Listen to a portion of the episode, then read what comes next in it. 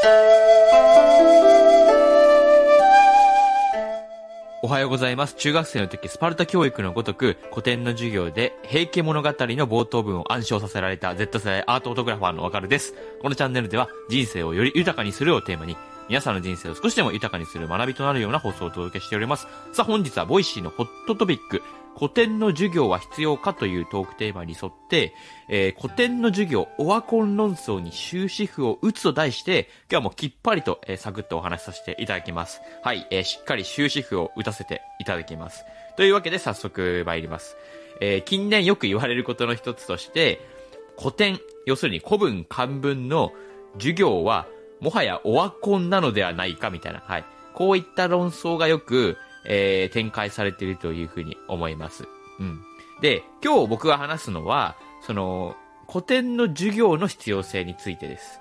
ですので、その入試において、えー、これは必要なのかみたいなことを話すつもりはないです。うん。そこはもう文部科学省の、えー、お仕事だというふうに思っておりますので、今日僕が話す内容としては、古典の授業の必要性について、はい。こちらで、えー、語ります。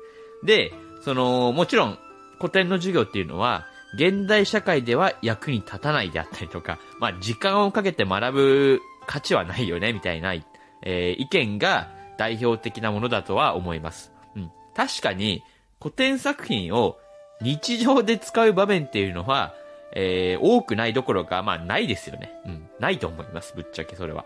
それは、もちろんそうです。ただ、古典作品には、現代社会を生き抜くために必要な教養が詰まってるんですよ。うん、教養です。例えば、これ、あの、まあ、古典文学の代表作品としては、源氏物語とか、枕草子、つれづれ草、あとは万葉集とか、などなど、えーたくさん挙げられると思います。で、中でも僕が好きな作品がありまして、それが、平家物語なんですよ。はい。これ実は平家物語って、アニメにもなっておりまして、これ2021年にアニメ化されました。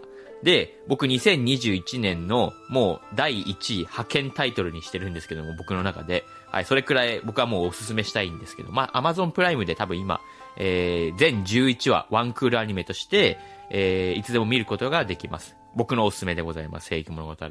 で、この平家物語っていう作品は、その栄華を極めた平家一族が滅亡していく様子を描いた壮大な物語なんですよ。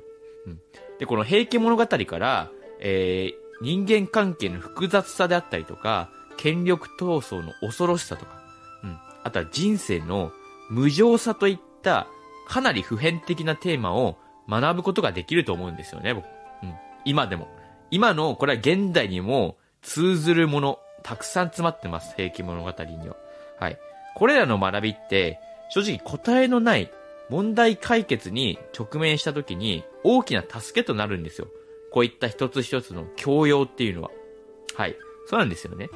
で、特に今のこの現代社会においては、変化のスピードが非常に速くて、日々新しい問題っていうのが次々と生まれてきております。そんな状況下では、正解のない問題に立ち向かうために、幅広い知識と多様な視点を持つといった柔軟な思考で考え抜く力が必要なんですよ。で、これらの、えー柔軟な思考だったり、えーこういった力を養うためには、えーなんか、一見役に立たなそうな授業、たくさんあるじゃないですか。美術であったりとか、物理とか、えーもちろんその、今話してる古典も含まれると思うんですけども、ただこういった古典作品を学ぶことっていうのは、確実に有効なんですよ。うん。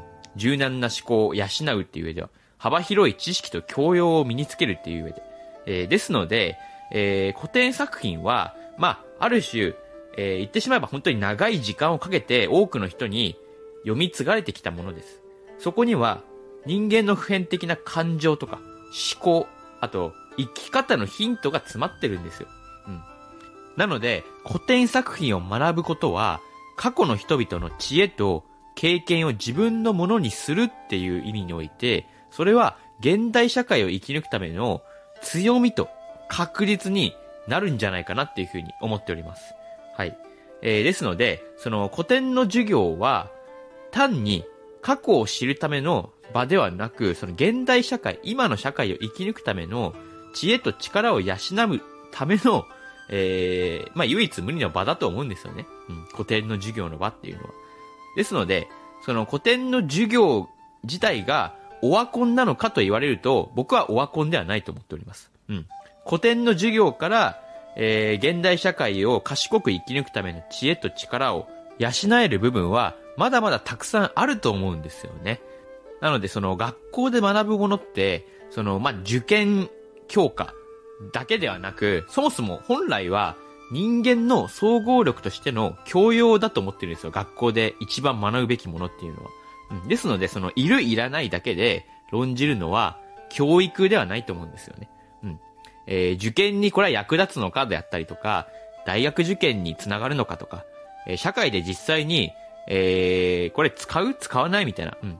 そういった部分を論じるのは、まあ、ある意味不毛だと思うんですよね。うん。だって、必要性だけで言ってしまえば、その、社会でっていうか仕事で使う、使わない？必要性だけで言ってしまえば、本当に英語以外全て不要になってしまうじゃないですか。うん。理科も使わなければ、アスリートでなければ体育も使わないと。はい。うん。やはりそういう問題じゃないと思うんですよ。うん。